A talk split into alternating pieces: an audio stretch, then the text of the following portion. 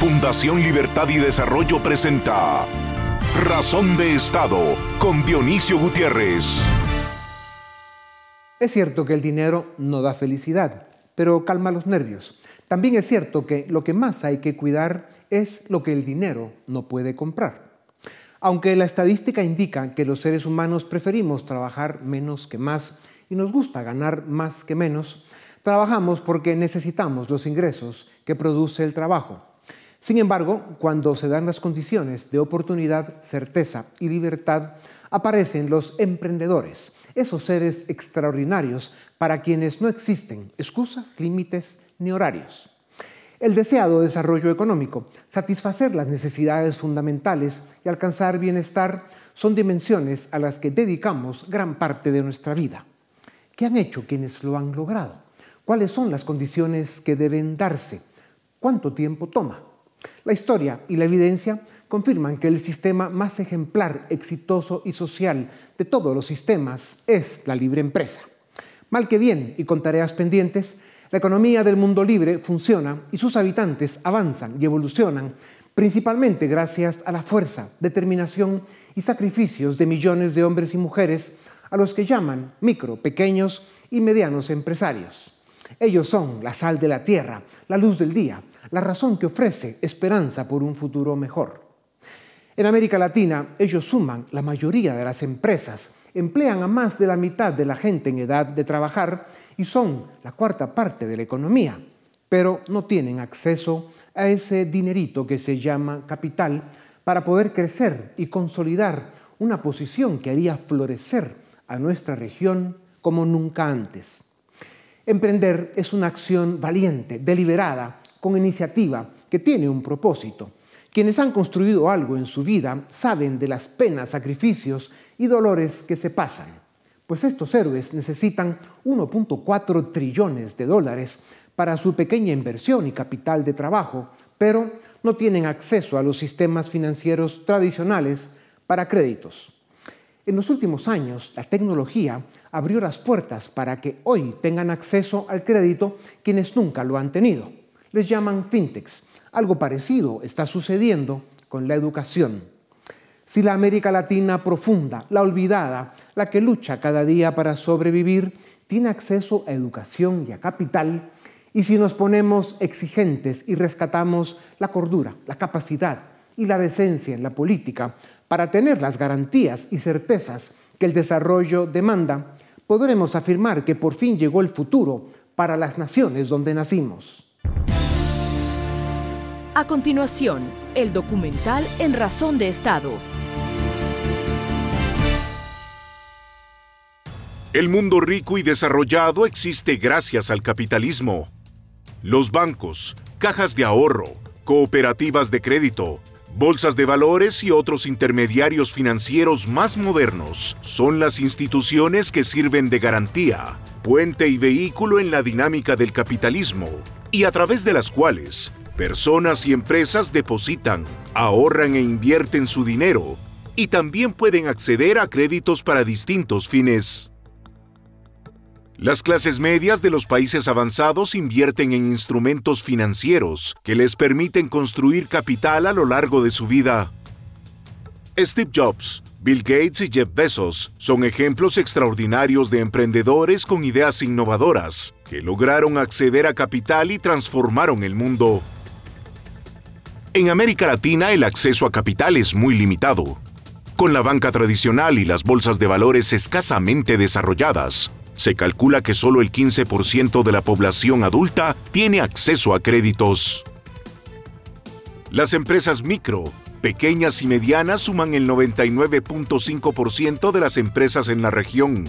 Emplean al 60% de la población en edad de trabajar, generan el 25% del Producto Interno Bruto y enfrentan un déficit de capital de trabajo de 1.4 trillones de dólares. Pero, tienen poco o nulo acceso a los sistemas financieros tradicionales para acceder a créditos. Emprender es difícil en países subdesarrollados. No importa que tan buena sea una idea. Lo normal es que los emprendedores no tengan acceso a capital. Con el surgimiento del Internet, los bancos han mejorado los servicios que ofrecen. La banca en línea, por ejemplo, permite operar desde la comodidad de nuestra casa. En años recientes, aparecieron las fintech, tecnología financiera, para facilitar los servicios financieros, en especial los créditos. Esto puede ser el inicio de una revolución capitalista para el mundo pobre. Las fintech son plataformas digitales que hacen pagos a cuenta de en cualquier parte del mundo. Facilitan la inversión directa en bolsas de valores y ofrecen acceso a créditos y capital a la micro, pequeña y mediana empresa. Las fintech funcionan a través de una aplicación sencilla que permite prestar dinero sin mayores condiciones. Los inversionistas, quienes facilitan la liquidez, obtienen buen retorno a su inversión y los deudores pagan tasas de interés competitivas. La información es transparente, bajan los costos de las transacciones y las fintech obtienen una comisión. Dentro de las empresas pioneras y exitosas en este sector en América Latina están Cumplo, nacida en Chile, con operaciones en varios países de la región, la mexicana Confío, la brasileña Nobank y la peruana Tienda Pago. La esencia del capitalismo está en el ahorro y la inversión, América Latina necesita políticas públicas y certeza jurídica para que el sistema bancario y las fintech sean las plataformas desde las que se construye un capitalismo incluyente que brinde acceso a capital a quienes nunca lo han tenido. La tecnología financiera, las fintech, pueden ser la semilla de un capitalismo vibrante y la ventana a un nuevo amanecer para América Latina. A continuación, una entrevista exclusiva en Razón de Estado. Alguien dijo que aquellos que tienen dinero piensan que lo más importante en la vida es el amor. Los pobres saben que es el dinero, aunque estén rodeados de amor. Y lo saben porque se tiene necesidad de dinero, de capital, cuando no se posee. En general, le dan crédito a quienes no lo necesitan. Las ideas, como los sistemas, envejecen cuando no funcionan.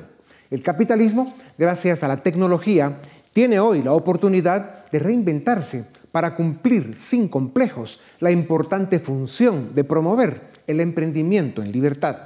Con la tecnología, la gente tendrá acceso a capital y el capitalismo podrá reivindicarse como el único sistema social que produce riqueza y bienestar. Para hablar de este tema relevante, indispensable, tengo el privilegio de presentarles a Nicolás Shea, fundador y presidente de Cumplo, la primera red de financiamiento colaborativo de América Latina, con operaciones en Chile, Perú, México y próximamente en otras geografías. Nicolás es fundador de Startup Chile, cofundador de eClass Educación en Línea. Tiene una maestría en administración de Stanford es un emprendedor extraordinario y un ser humano ejemplar. Nico, bienvenido a Razón de Estado. ¿Por qué cumplo? ¿Qué es cumplo?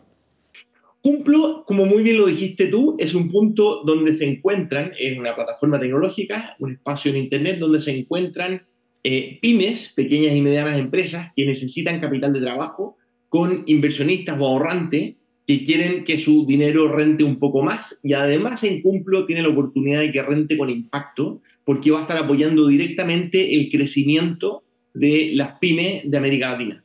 Ya. Nicolás, ¿por qué le cuesta tanto a la pequeña y mediana empresa acceder a capital y por qué es tan importante que lo logren? El sueño americano, el de Estados Unidos, más o menos muy simple, como ven acá, trabaja duro, toma riesgos, sé ordenado, te va a ir bien, probablemente a tu hijo le va a ir mejor. El sueño latinoamericano, tristemente, es ojalá hayas nacido en el lugar correcto, conozcan a la gente indicada, de otra manera es muy probable que mueras donde mismo naciste o quizás peor. Eso yo estoy muy entusiasta de que va a cambiar va a cambiar porque muchas de esas cosas, claro, los de las teorías conspirativas podrán decir que es maldad y que hay una ley perversa que no quiere que la gente prospere, pero la verdad, están llevando ya 10 años en esto, lo que pasaba es que los costos de transacción son, eh, son, eran antes de Internet muy altos y había poca información para poder asignar el costo correcto a un crédito para un crédito eh, menor. Hoy día la tecnología está rompiendo esos costos, entonces está permitiendo que el capital empiece a fluir aceleradamente. ¿Y a dónde va el capital? Va a donde obtiene retorno más alto. Y naturalmente que los retornos son mucho más altos en la pequeña y mediana empresa que en las empresas grandes que, tienen, que siempre han tenido buen acceso al capital. Entonces, si bajamos los costos de transacción, mejoramos la información, naturalmente, por un tema de racionalidad esencial humana, el capital va a empezar a fluir de manera acelerada precisamente a quienes más lo necesitan, como decías tú, Dionisio. Ya, Nico, explica brevemente cuando tú dices la tecnología va a permitir eh, bajar los costos, ¿cómo es que funciona la tecnología en que la gente tenga acceso a capital? Mira, un, ejemplo muy sencillo. El 80% Cumplo hoy día trabaja como más de 6.000 pymes en Chile, México y, y Perú y casi el 80% de las pymes nos confía sus claves de impuestos internos.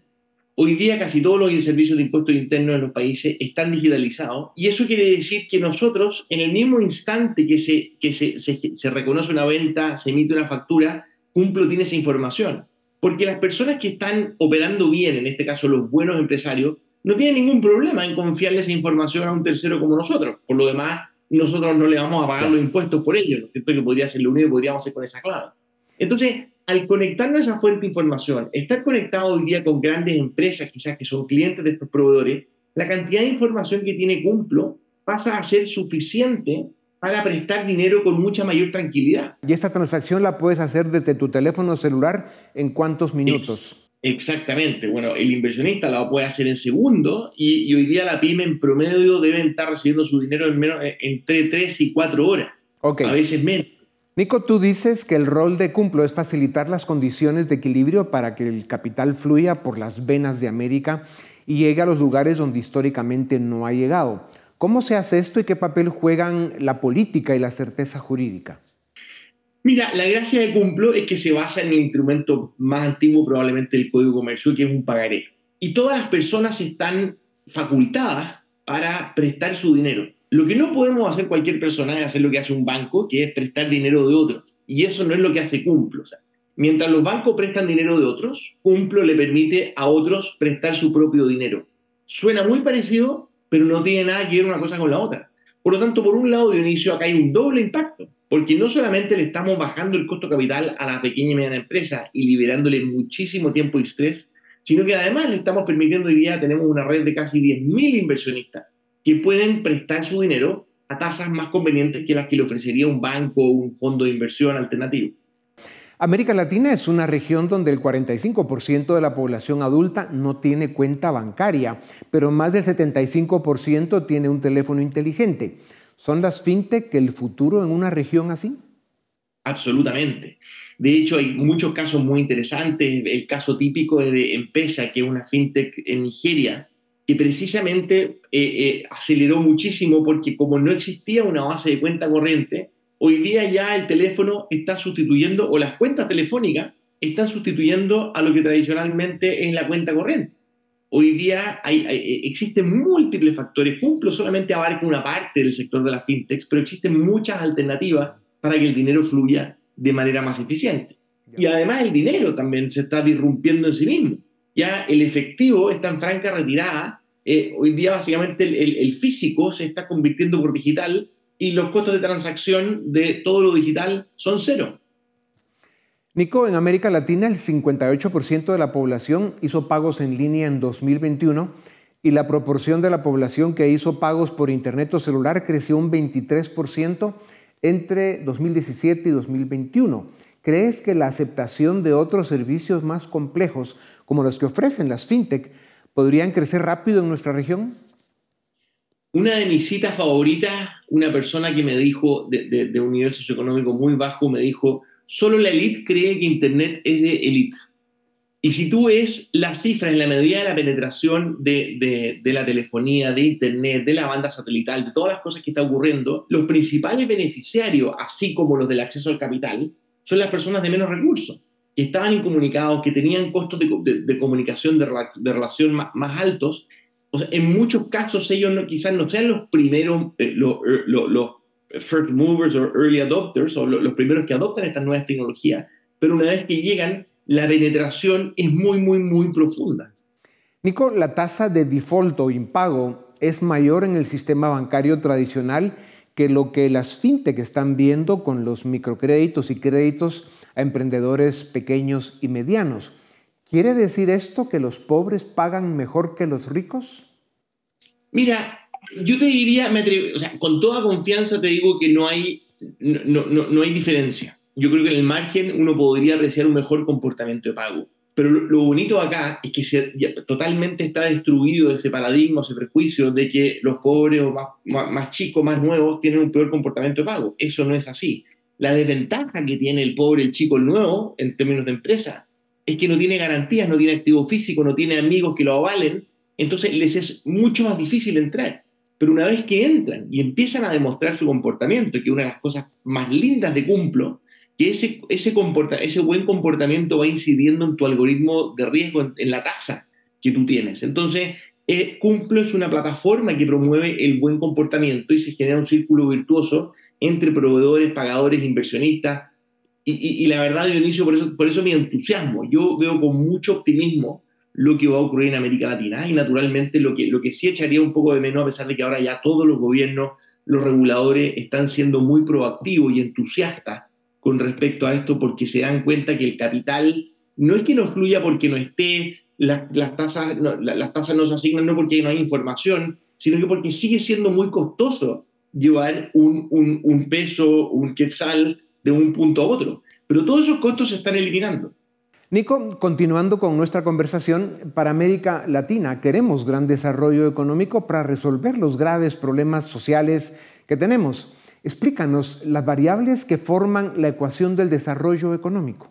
Bueno, yo estudio economía, Dionisio, al igual que tú, y, y, la primera ecuación fundamental de la economía es que el Producto Interno Bruto de un país es función de dos variables, que son la W del wage o el salario y el K, la K del capital. Entonces, el principal insumo del salario es la productividad y lo que determina la productividad es la educación. Y por el lado del dinero, bueno, lo, que, lo principal, principal insumo del capital es el dinero y tiene que ser a tasa justa, monto correcto, a la velocidad adecuada. Eh, entonces, cuando, e, esas dos variables, tanto la educación como el capital, hasta hace muy poco, o sea, pocos años antes de Internet, e, eran muy limitados. Eh, eh, en la Edad Media solamente era un, grupo de monjes que estaban en los monasterios, y hoy día eso a través, bueno, no vamos a hablar de e-learning en este minuto, pero, tanto la educación como el capital se está democratizando y está llegando a, todo, a muchos lugares donde hace muy poco tiempo no llegaba. Por lo tanto, para alguien que entiende la economía y que, entiende esta ecuación, es imposible que si se mejoran los dos pilares de esta ecuación, no mejore el resultado. Por lo tanto, e, es, un dato que, el talento va a aumentar, que la inclusión va a aumentar, que el capital va a aumentar. Lo que sí falta la tercera variable, que, que no se enseña desgraciadamente en las cátedras de economía, pero que es la que tú has predicado prácticamente toda tu vida, la razón por la cual existe razón de Estado, que es la democracia, que son las instituciones, eh, que es la libertad. Eh, naturalmente que todo esto solamente puede funcionar en la medida que hay una regla, eh, que, estén las reglas en la cancha promoviendo el juego de la mayor cantidad de gente posible. Y que, y que el Estado o quien sea, en vez de ser obstáculos en ese libre juego, sean promotores, sean los auspiciadores del juego. Ya. Nico, danos una idea breve del déficit de capital que tiene América Latina y cuéntanos por qué es el principal obstáculo para el desarrollo de la región. Bueno, el capitalismo sin capital no funciona. Es algo muy simple, pero de simple se nos olvida. Y por otro lado, de acuerdo al IFC, al Banco Mundial, eh, hoy día el problema está cuantificado como en 1,4 billones o millones de millones de dólares, que son muchos ceros pero si uno piensa, Goldman Sachs, que es un banco grande, tiene 3 trillones. JP Morgan tiene 5 trillones bajo administración. Por lo tanto, no solamente, o sea, está la necesidad, está la fórmula para que el capital fluya, y lo lindo es que además que nunca había habido tanto capital disponible de inicio, y ahí es el entusiasmo por cumplo. Porque empresas como nosotros lo que estamos haciendo es somos interfaces o conectores entre grandes fuentes de capital con pequeños empresarios que necesitan muchísimo ese capital. Y ese efecto de vaso comunicante va a generar una aceleración en la prosperidad y, va a ecualizar por lo demás también la, desigualdad en, o la inequidad en el acceso al capital y, el resultado de eso que, son los índices de riqueza como nunca antes. Por lo tanto, esto va a mejorar, no puede no mejorar y es algo que va, independiente, va a ser independiente de la tecnología, independiente del Estado, porque la tecnología va a entrar, va a encontrar su espacio y la rentabilidad va a hacer que estas, estas inversiones sean más atractivas quizás que los típicos créditos que existen en la banca tradicional. En tres palabras, ¿crees que las fintech eventualmente reemplazarán a los bancos tradicionales tal y como los conocemos? No, pero sí los van a complementar.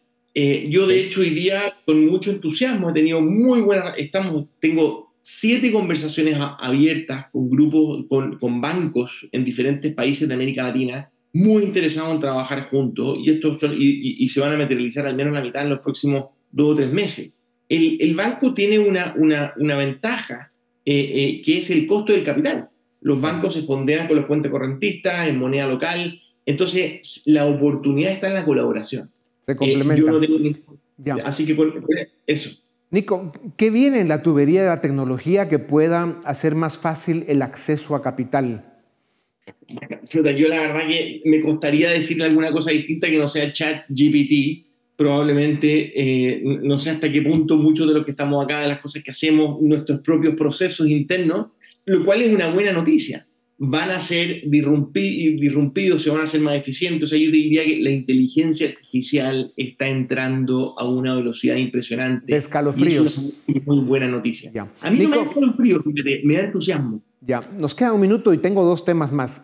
¿Qué pueden hacer los gobiernos y los diseñadores de políticas públicas para mejorar el clima de operación de las fintech? Ya habías dicho algo. Bueno, ser vanguardista, creer, apoyar. en, Inglaterra hay una lógica muy interesante que yo la aplaudo, que los reguladores suelen dejar que los emprendedores operen, les dan cierta ventaja. Hay, hay leyes que están establecidas, si las vulneran obviamente van a tener sus consecuencias, pero como estamos hablando de industrias nuevas, confíen en los emprendedores. Los emprendedores ya estamos arriesgando nuestro capital, nuestro tiempo, nuestra energía, déjenlos jugar y después regulan de acuerdo a la experiencia real, no teoría. O sea, déjenos trabajar mientras cumplamos las leyes. Eh, para terminar, comparte con nosotros las tres o cuatro razones brevemente por las que eres un gran optimista con el futuro de América Latina. Bueno, hay dos de ellas, como te contaba, que la educación y el capital se están democratizando de una manera increíble. La tercera es que la tecnología, y esto podríamos estar eternamente, está democratizando muchas de, las desigualdades sociales, eh, desde la traducción de idiomas hasta la redacción de cartas, tú, por, nombrar eh, dos fáciles. Eh, la única razón, y que esta no es la que me entusiasma, bueno, es que es el tema institucional, ¿cierto? No puede ser que sigan ocurriendo estos temas, como yo soy muy amigo de Félix acaban de liberarlo de Nicaragua. O sea, hay cosas que tú dices, pero ¿cómo es posible que en el siglo XXI sigan algunas personas con una mentalidad tan, tan retrógrada? Eh, eh, hoy día mismo el presidente Boric le concedió la, nacionalidad chilena a, a, los, presos que acaban de liberar, de liberar en Nicaragua, y ya está el Partido Comunista, la izquierda radical metiendo ruido. Entonces, el tema institucional tenemos que resolverlo y tomarlo en serio. Querido Nico, debieras aparecer en la televisión con más frecuencia para dar oxígeno a este mundo que tanto lo necesita. Como dicen, hay que cuidar más lo que el dinero no puede comprar. El optimismo y la amistad son dos buenos ejemplos. También dicen que tener talento y dinero permite usar el segundo con sabiduría. La educación es un buen punto de partida. Las deudas permiten conocer el valor del dinero y las formas en que se obtiene dan la talla ética de las personas. Cumplo es una fuente moderna, eficiente y transparente. Es una fintech con un futuro brillante. Gracias por tu tiempo, querido Nico. A ustedes también gracias por acompañarnos una vez más. Esto es Razón de Estado. A continuación, el debate en Razón de Estado ¿Qué tal? Bienvenidos al debate de Fundación Libertad y Desarrollo. Hoy vamos a hablar de la reforma electoral que ha planteado Andrés Manuel López Obrador en México, que ya ha aprobado el Senado, que ya ha sancionado el presidente. Y para entender mejor lo que esto significa y las movilizaciones que ha generado, tenemos a dos expertos. Desde Ciudad de Guatemala me acompaña Roberto Blum, él es duranguense, es politólogo, estudió Derecho y es profesor universitario en Guatemala. Bienvenido Roberto. Y desde Ciudad de México me acompaña Tito Garzonofre, él es abogado y es investigador del Instituto de Investigaciones Jurídicas de la UNAM. A ambos, gracias por acompañarme y entro contigo, tal vez directamente, Tito, para preguntarte un poco el orden de los sucesos, porque sé que se planteó una reforma electoral desde la presidencia, que era una reforma constitucional, entiendo, y luego se pasó un plan B, ¿no? que, era una reforma un poco más acotada. ¿Podrías resumirnos un poco a rasgos generales eh, estos eh, sucesos para entender un poco el marco de discusión y por qué esto ha generado pues, eh, movilizaciones en México? Claro que sí, con mucho gusto y gracias por la invitación. Un saludo a todo el auditorio. A ver, hay que recordar que después de la elección intermedia en la que se renovó el Congreso a la mitad del sexenio de López Obrador, eh, el mismo presidente anunció tres grandes reformas constitucionales que eran las que le interesaban. Esto era la, eh, la reforma eléctrica, la reforma de la Guardia Nacional, que también se le ha conocido como la militarización, que sigue la estela propiamente del gobierno de Felipe Calderón y de Enrique Peña Nieto, que seguir otorgando cada vez más poder a la milicia y, y a la Marina. Y por último, la reforma electoral. Cada una de estas tres eh, reformas, por decirlo de alguna manera para nuestro auditorio, tiene candados en la Constitución. ¿Por qué? Porque son cambios profundos y muy importantes, ¿no? Es cambiar por completo la estructura y el desarrollo del país a lo largo de los próximos años, ¿no? Entonces, cada una ha tenido sus bemoles. La de militarización no pasó, eh, pasó sin ningún problema, claramente porque al PRI y al PAN, a la oposición, han impulsado la misma política frontal sin algún tipo de garantía por el los derechos humanos de las personas, la industria eléctrica, al final de cuentas, no pasó en una reforma constitucional y se hizo a través de una ley secundaria, una ley secundaria que se impugnó en la Suprema Corte y la Suprema Corte validó tan solo por un voto con una votación dudosa del anterior ministro presidente Arturo Saldívar.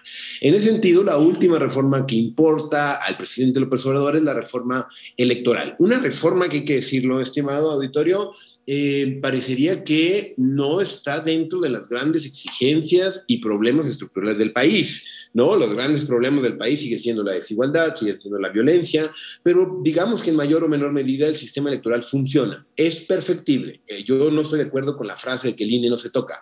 Hay que meternos a estudiar. Pero aquí lo que llama la atención es que al no lograr un apoyo de los partidos de oposición, como sí lograron en algunas de las otras dos reformas, aquí eh, la oposición vota en contra y no se puede mover la Constitución. Hay muchas cosas en la Constitución en materia electoral. El mero artículo 41 parecería una ley reglamentaria de todo lo que tiene que ver con el funcionamiento del INE y del funcionamiento del sistema electoral en México, y en ese sentido lanzan lo que es un llamado al Plan B, que en terminología jurídica, como lo conocemos en Algor, sería una chicanada. Son modificar seis reglas secundarias, que muchas de ellas son propiamente inconstitucionales, pero en el inter en que los declara la Suprema Corte, pues van a estar vigentes. Esto es ley de medios, es ley de partidos políticos, ley de organización eh, de todo el sistema electoral, de seis leyes y cada una con sus particularidades y sus matices. En ese sentido, el plan B acaba de, pasar, primero en un paquete de tres leyes, después las otras tres que son las más importantes, y en ese sentido, eh, al día de hoy, hoy todavía, el plan no entra en vigor porque necesita la firma del presidente. Mientras el presidente no lo firme, esto no entra en vigor. ¿Por qué es importante esto? Y con esto cierro porque eh, aquí, a diferencia de las otras dos reformas, el tiempo es un factor crucial. El tiempo es un factor crucial porque en 2024 se va a cambiar de presidente de la República y viene la elección más grande en la historia de México de cargos de representación popular. Lo que estamos viendo aquí es que van a cambiar las reglas del juego hasta el último minuto. Y esto es peligrosísimo. Esto es peligrosísimo porque no tenemos certeza. Nunca en la historia contemporánea de México se ha modificado una reforma electoral en tan poco tiempo. Siempre se utiliza por lo general, el periodo intermedio siempre es al inicio del mandato. De ahí que tiene problemas estructurales, formales y también de mucho, mucha consistencia constitucional el llamado PMB de Andrés Manuel López Obrador por hacerlo de manera sucinta. Gracias, no, me has hecho un gran resumen, Tito, de verdad que eh, lo, apreciamos mucho. Roberto, entendiendo, digamos, este orden de eventos, realmente la reforma de AMLO original, si el plan de reforma constitucional era mucho más ambicioso, ¿no? Reducir el número de diputados, el número de senadores, y caemos en esto. Eh, ¿cómo, ¿Cómo lees tú estos eventos para, para empezar la discusión? Bueno, yo creo que, eh, muchas gracias, Edgar. Eh, saludos, Tito. Este, yo creo que este es un tema que de alguna manera, como decía Tito, es trascendente porque al final de cuentas está está cambiando las reglas del juego electoral. la reforma constitucional, como tú mencionaste, era disminuir el número de diputados y el número de senadores. De, de hecho, por ejemplo, en este momento tenemos 500 diputados y 128 senadores, cosa que es un poco extraño Uh, un poco absurdo quizá. Uh, ahora, él quería modificar esto, no, se, no, pudo pasar, uh, no pudo pasar en el Congreso, es decir, para hacer una reforma constitucional, y entonces ahora se quedó con una reforma que yo creo que el punto principal es el de la disminución de los recursos al INE. Y es lo que al INE le ha de alguna manera sacado roncha. Eh, por ejemplo, el, eh, el, presupuesto aprobado en noviembre del año pasado, el presupuesto para el, día, el año 23, 2023, eh, el INE había pedido 24 mil millones de pesos. El Congreso le disminuyó en 4.500 millones de pesos. Todo esto, si lo llevamos, por ejemplo, a dólares, muestra lo caro que es la democracia mexicana. Ahora, por ejemplo, cada voto cada voto ejercido en, en, las elecciones federales costaba o costaría alrededor de alrededor de 21 dólares por voto. La, eh, eh, toda esta reforma presupuestal que está eh, teniendo, es decir, que es parte de esta reforma electoral tipo B, es una, disminuye el costo de 20 y medio dólares a 16 dólares por voto. es significativo. Ahora, gran parte de la discusión ha sido esta del el presupuesto. Claro, hay un tema muy importante que es lo que mencionaba Tito. Vamos a tener elecciones en el 2024, eh, elecciones presidenciales y elecciones del Congreso. Eh, y entonces aquí hay un tema de tiempos. Eh, generalmente no se permite que haya modificaciones a las reglas por lo menos 60 días antes de que comience el proceso electoral entonces es posible que eh, esto vaya a estar así eh, extraordinariamente cercano al límite que se puede hacer.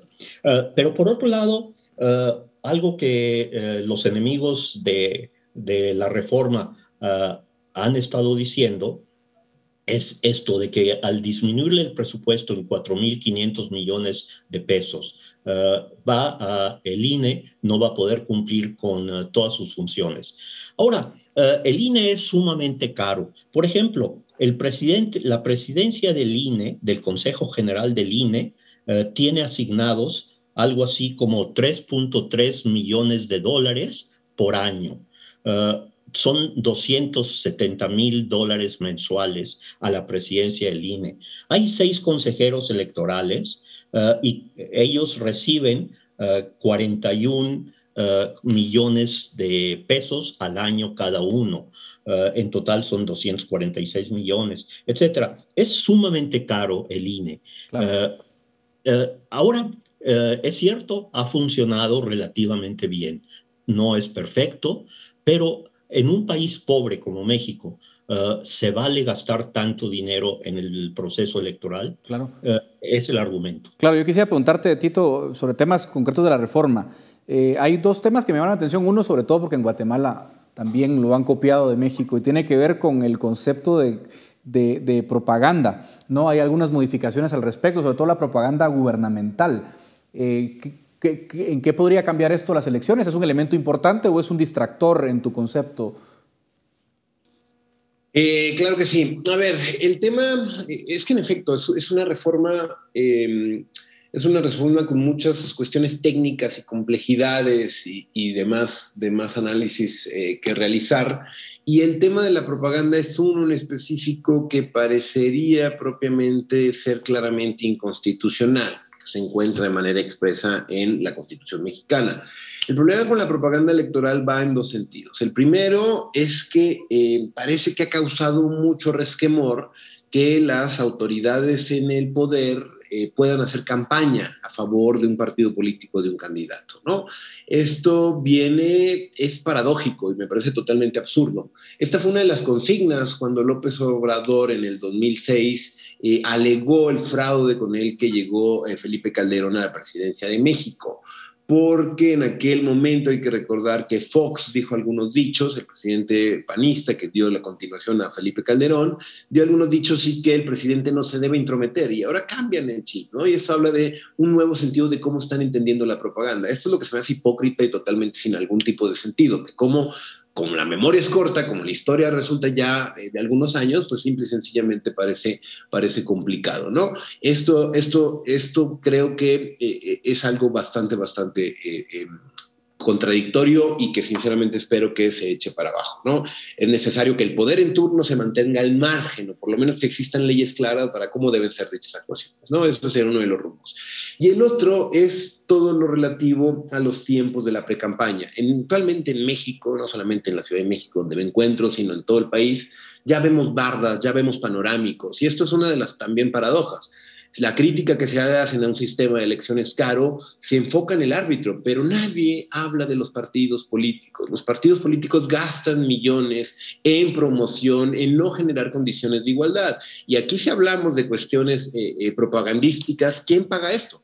¿Quiénes las fiscalizan? Sabemos de las grandes cantidades de dinero en efectivo, sabemos de todos los recursos que se utilizan como lavado de dinero, pero al final del día la reforma electoral lo que toca ahí, o el plan B de la reforma, es mínimo no es algo sustancial que vaya a cambiar la composición de los partidos políticos. En acuerdo, concuerdo con lo que dice Roberto, que un país pobre no puede tener autoridades ricas. Me parece que lo suscribo. Aquí el problema es la hipocresía y la paradoja en la que nos encontramos, porque los, uno de los proyectos más graves de este gobierno que está impulsando, que es el tren Maya y que es la refinería de dos bocas, no es ni siquiera el 5% de lo que cuesta la autoridad electoral. No hay que olvidar, el INE no funciona para erogar sus propios privilegios. El INE es una garantía institucional del Estado mexicano que se encarga de facilitar los derechos políticos electorales. Se puede reducir, pero para esto tenemos que hacer un ejercicio muchísimo más cuidadoso, muchísimo más diligente y no tan solo a cinco meses de que comience el proceso electoral. En ese sentido, donde yo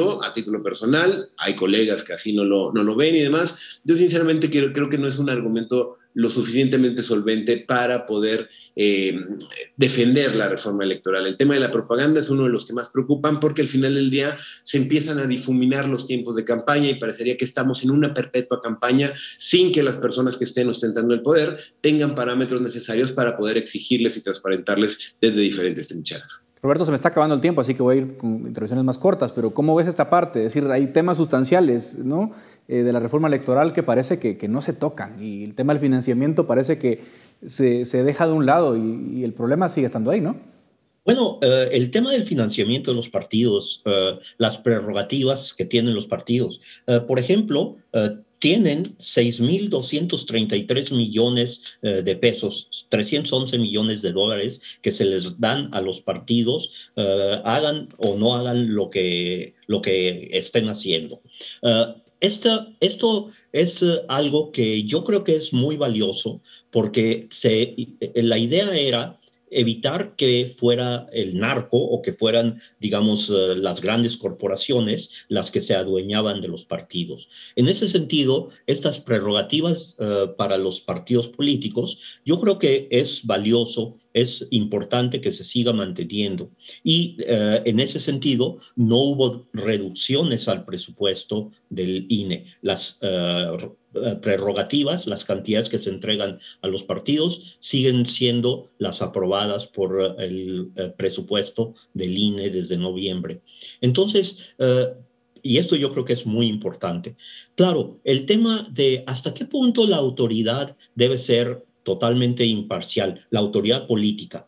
Eh, vemos, por ejemplo, cómo en los Estados Unidos, eh, básicamente el presidente de la República, en este caso Joe Biden o Trump en el, en el cuatrienio anterior, básicamente estuvieron todo el tiempo haciendo propaganda. Es decir, de alguna manera, la autoridad política puede hacer propaganda. Lo que no se vale es que el árbitro, el INE, haga propaganda a favor de uno o de otro. Pero lo normal es que eh, el presidente, los diputados, todo el tiempo están tratando de mejorar su imagen frente a los votantes, a los, a los votantes. Entonces yo creo, yo creo que el tema básico y el tema donde AMLO puede defender la reforma es en el tema de la austeridad.